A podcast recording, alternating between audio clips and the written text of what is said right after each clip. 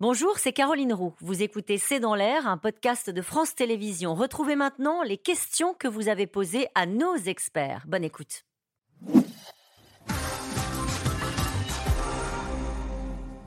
Si Trump est incarcéré et Biden hospitalisé, que se passera-t-il? Ça peut quand même être Trump. Hein. Ça peut, Trump peut continuer, euh, peut continuer sa campagne. En revanche, c'est vrai que si, euh, pour une raison ou une autre, il n'est plus dans la course, parce qu'il peut aussi avoir des problèmes de santé. Il est quand même, euh, il, quand même il a une très mauvaise hygiène de vie. Il a lui aussi un âge avancé. un match Ron DeSantis-Joe Biden, c'est une toute autre campagne.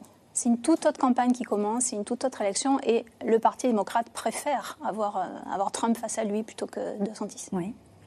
Vous voulez compléter? Euh, Oui, je, là, je suis entièrement d'accord avec ça. Euh, pour, pour, reprendre ce qui s'est dit tout à l'heure, il faut se rendre compte qu'une partie de la droite américaine a pris fait et cause, la droite trumpiste a pris fait et cause contre l'Ukraine.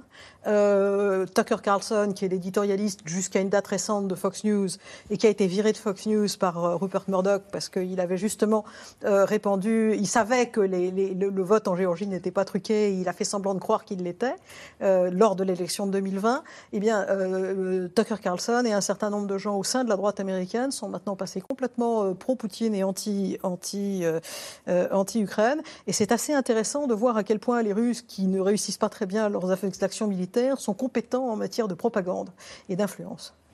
Barack Obama pourrait-il se représenter? Non, il a fait deux mandats, c'est terminé. Il y a eu un, déjeuner apparemment récemment euh, donc, avec Biden et les, cadres du Parti démocrate, mhm. dont certaines, euh, certains éléments ont fuité euh, dans la presse. Je l'ai lu dans le New York Times, je crois. Obama a mis en garde Biden contre le danger sous-estimé de Trump. Il le conseille. Il a quel rôle aujourd'hui, Barack Obama? Il a, oui, sans doute un rôle de conseil, et puis c'est quelqu'un qui, euh, avec son épouse, hein, euh, Michelle Obama, et leur fondation, et, tout le travail qu'ils font sur le terrain, joue un rôle considérable pour inciter les, gens, et notamment les jeunes, à s'inscrire sur la liste électorale. Ça a vraiment beaucoup joué en 2020. Hmm. Elle pourrait se présenter. ah oui? Oui, mais elle a dit. Michelle Obama, oui. Non, mais elle a, répété qu'elle ne Qu'elle n'en avait pas l'intention. Elle, elle, qu'elle n'en avait pas l'intention, mais elle aurait été une bonne candidate, a priori. Hmm. L'opinion américaine reste-t-elle similaire à celle de 2020 David Thompson? Ben, L'opinion américaine euh, s'est radicalisée hein, euh, depuis, euh, depuis l'élection de 2020, en particulier l'électorat conservateur. quelques chiffres, hein, on est quand même dans une situation où 70% euh, des républicains considèrent toujours que euh, Joe Biden n'a pas été élu de façon légitime. 70%, euh, des républicains. on est dans une situation où, selon une récente étude de l'Université de Chicago, 12% du corps électoral dans son ensemble considère que les États-Unis sont gouvernés par une secte pédosataniste, donc un dérivé du mouvement conspirationniste QAnon qui a vraiment diffusé et infusé dans la société américaine plus qu'on ne le pense aujourd'hui. Donc on est dans une situation où une partie, euh, à mon avis, plus élevée euh, aujourd'hui de la population qu'en 2020, euh, légitime la violence politique comme mode d'action politique. Mmh. Un petit, petit complément, je suis entièrement d'accord avec ce qui vient d'être dit, un petit complément qui change par rapport à 2020, c'est l'enjeu qui va être celui incarné par la défense de l'avortement.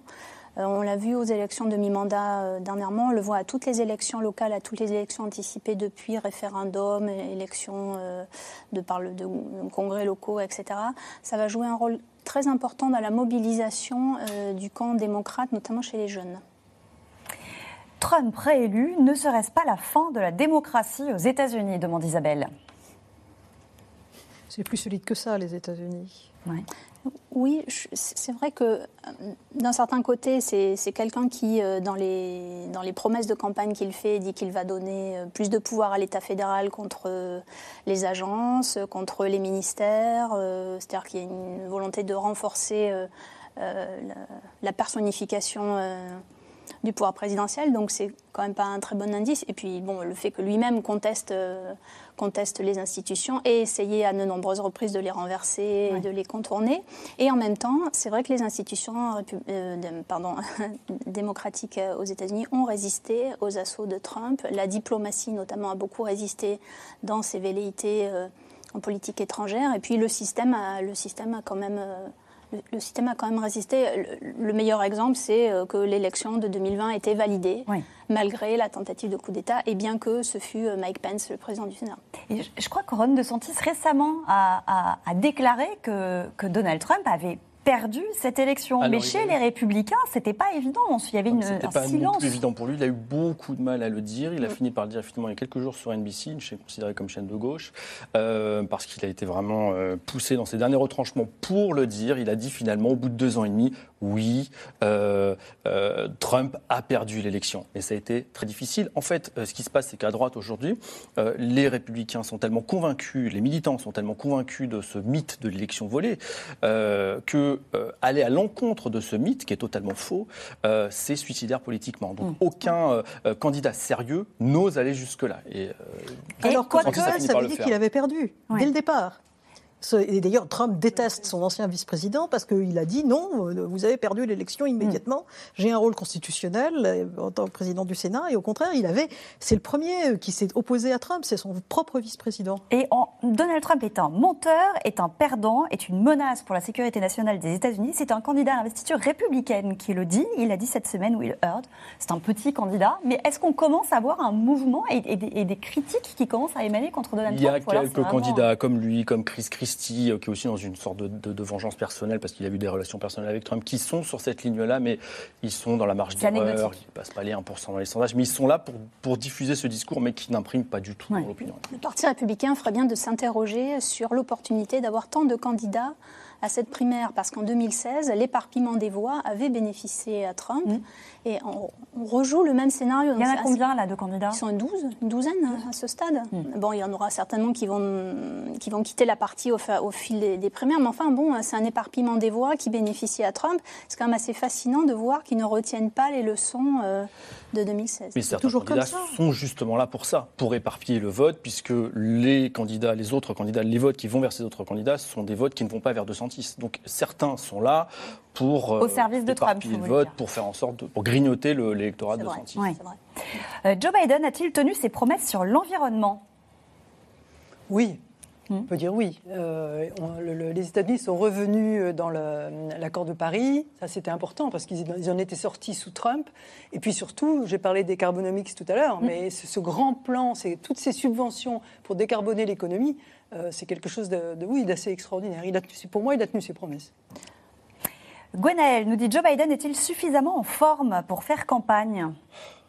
Est-ce qu'il commence des déplacements? Est-ce qu'il on n'a pas trop d'informations sur euh, la, manière dont le, calendrier va, se, va se dérouler, mais peut-être que... Vous lui dites qu'il est sur un transat pour l'instant à la plage euh, Franchement, il a du mal à finir ses discours. C'est ça la réalité.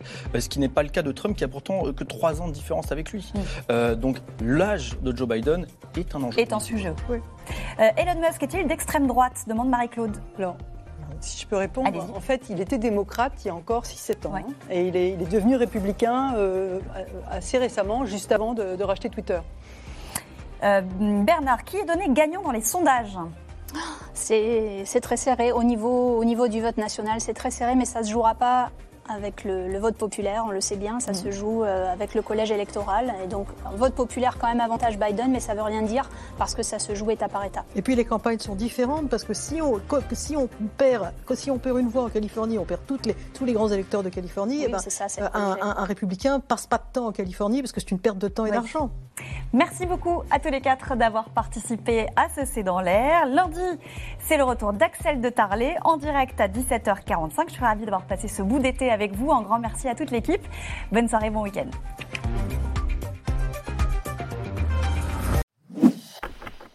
Merci d'avoir écouté C'est dans l'air. Comme vous le savez, vous pouvez désormais écouter l'intégrale, mais aussi l'invité ou vos questions à nos experts. Tous ces podcasts sont disponibles gratuitement sur toutes les plateformes de streaming audio. Et pour le replay vidéo, c'est sur France.tv, bien évidemment. À bientôt.